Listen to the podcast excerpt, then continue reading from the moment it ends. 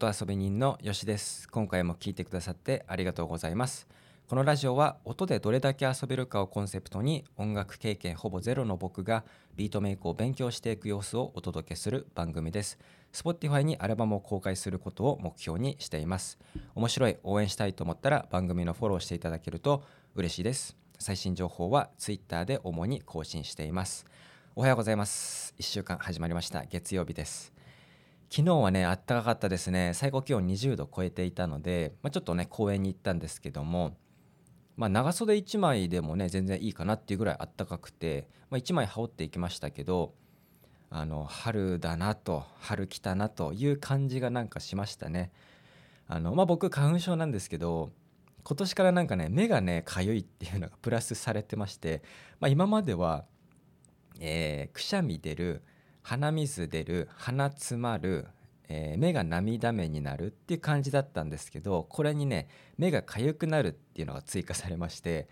ねこれ書きたくなるんですけど、まあ、感染予防的にもね目をかくってね良くないので痒いけど書かないようにしないとなっていう感じで花粉症と戦っております。で今日はですね、まあ、先週、えーまあ、収録としてはコード理論とか音楽理論っていうねあの、まあ、収録がちょっと多めになっちゃったんですけど今週は1本目ちょっと遊び感覚のアプリを3つ、えー、紹介します。なんだろう作曲アプリとか DTM アプリっていうんですかね。まあその音楽理論も僕はもちろん、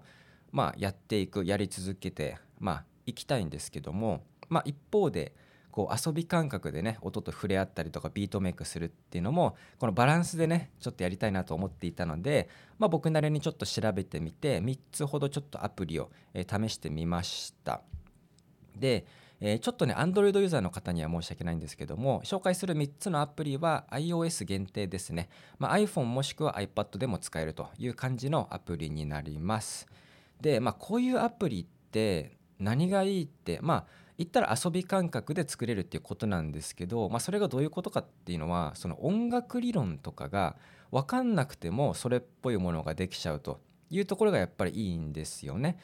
まあ、例えばドラムとかベースとかメロディーとかある中でじゃあメロディーベースとかね、まあ、そういうこうあのキーがあるものをいくつかかぶせると、まあ、そこはキーを合わせないといけなくなるんですけどそれはアプリ側が勝手にやってくれるっていう感じなのでだからこう難しいことは考えずに遊び感覚で、えー、まあ、音楽が作れる、まあ、そこがね言ったらこう便利とかじゃなくて、まあ、便利でもあるんですけど楽しそうっていうのがいいなと思ったんでちょっとねそういうアプリもねたまに隙間時間でちょっと遊んでみたいなと思って今回ちょっと調べてみました。はい、で1個目いきます。1個目が、えー、フィギュアというアプリですね。あちなみに、え紹介する3つのアプリすべて、え無料アプリです。でアプリによってアプリ内課金があるので、まあ、それお金を、まあ、さらに追加で払うことで、まあ、もっと、え使えるようになるよっていう、えアプリですね。で1本目の、えフィギュア、えこれはね、えー、っと一番直感的に遊べるなと思いました。ちょっと僕が5分ぐらいで作った、えー、曲流しますかね。いきます。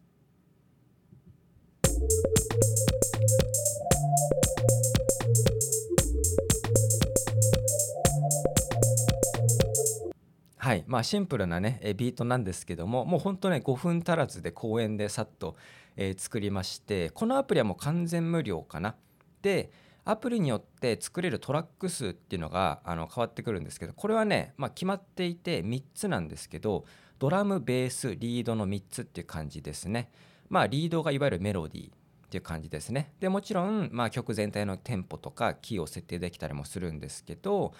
まあ、ドラムでもドラムの音源どれにしようかなとか、まあ、これ3つそれぞれいろんな音源があるんでその中から選んで、まあ、ドラム何回鳴らすかなとかあとね、まあ、いろんな操作ができるんですけど全部ねもう指で直感的に、まあ、縦持ちのアプリなんで片手でさーっと気軽に、まあ、エフェクト入れたりね、まあ、トラックごとの音量も調整したりとか、えできるのでまあ、 DAW ソフトとかに比べるとできることはかなり少ないんですけど本当にねシンプルに遊び感覚で作るっていう部分では本当機能を最小限にして、まあ、楽しく作れるようにしてますね。本当隙間時間でさっと作れるなという感じのアプリ、えー、フィギュアでした。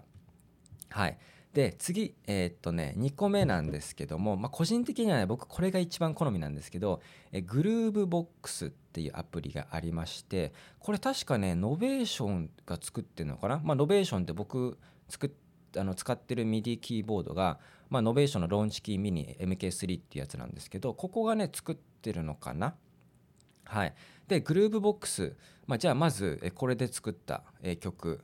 曲というか BGM 流します。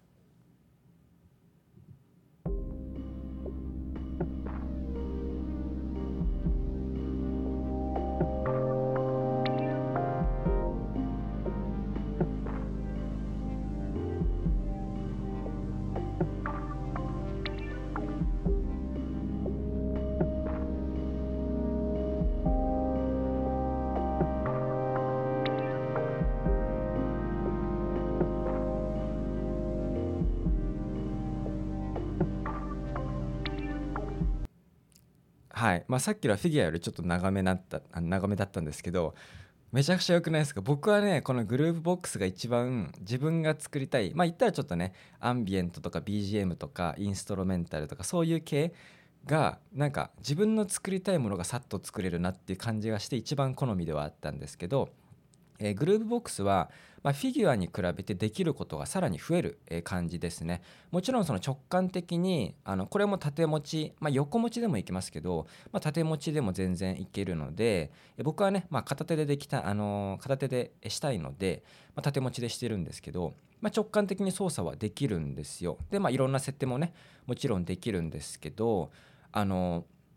まあ、トラックがね8個まで追加できるのかな。はい。でまあそのそこにあるループ音源とかがあるんですけどそれをそのまま使ってもいいんだけどそれを編集であのまあ MIDI キーボードなんか MIDI ファイルの編集画面みたいな出てきて音をね自分で減らしたり追加したりできるんで打ち込み作業もできるんですよ。なのでフィギュアだと、まあ、それができないんですけどグループボックスはさらにもっと凝りたい場合は打ち込みもできるんでこれがねあのなんか直感的にも、えー、遊べるし凝りたい時もちょっとこう DAW ソフトっぽい機能も入ってるかなという感じですねこれ多分ね iPad アプリもねあって iPad アプリだとね画面がでかいんででしかもね MIDI キーボードとかねつないだりしたらもう DAW ソフトにめっちゃ近いんじゃないっていう感じでまあ、僕個人は一番これが好きだったかなって形ですね。でこれはアプリ自体は無料でインストールができて、まあ、僕は無料で遊んでるんですけど、えっとね、機能のね、えー、制限があってこれを開放するには1840円払うということをすれば開放できます。であとはねえ別でなんか新しい楽器増えましたこれだけ個別で機能開放したかったら600いくらですとかで音源はまあ100円200円とかでその都度買うみたいな感じですかね。はい、で次がですねメドリーかな？メドレーかな？ちょっと読み方わかんないんですけど、えー、このアプリですね。じゃあこれで作った、えー、あの BGM 流します。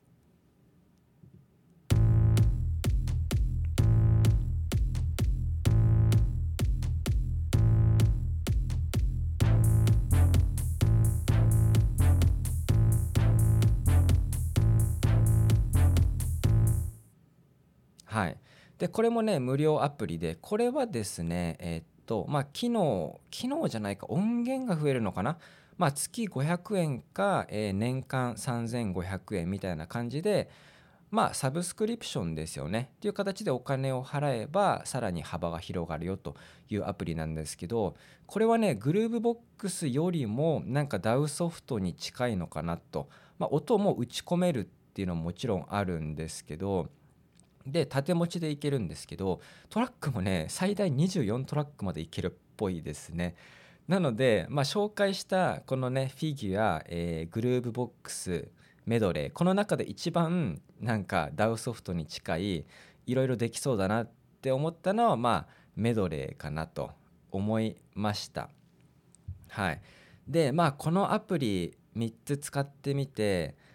まあ個人的にはグルーボックスが一番好きだったっていうのはあるんですけど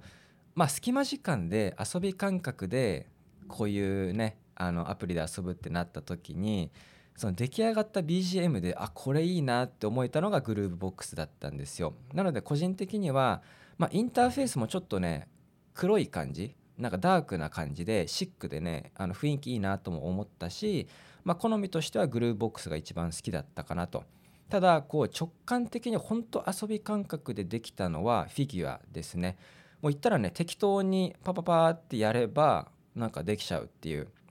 えー、感じで。で一番来れそうなのがメドリーですね。